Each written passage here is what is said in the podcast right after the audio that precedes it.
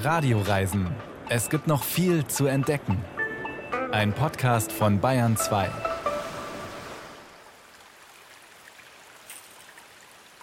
Es plätschert und zwitschert und knistert um uns rum und da möchte ich gar nicht so lange stören hier mitten im Wald.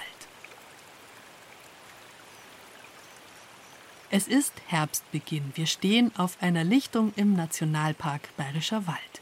Der feiert seinen 50. Geburtstag. Wir gratulieren und laden Sie in dieser Sonderausgabe der Radioreisen ein zu einem ausgiebigen Waldbad. Das entspannt in dieser hektischen Zeit, in der man das Gefühl hat, die ganze Welt kommt nie zur Ruhe.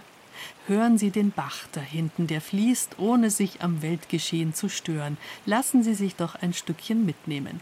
Und falls Sie noch keine Kopfhörer aufgesetzt haben, ich empfehle Ihnen, das jetzt noch zu tun.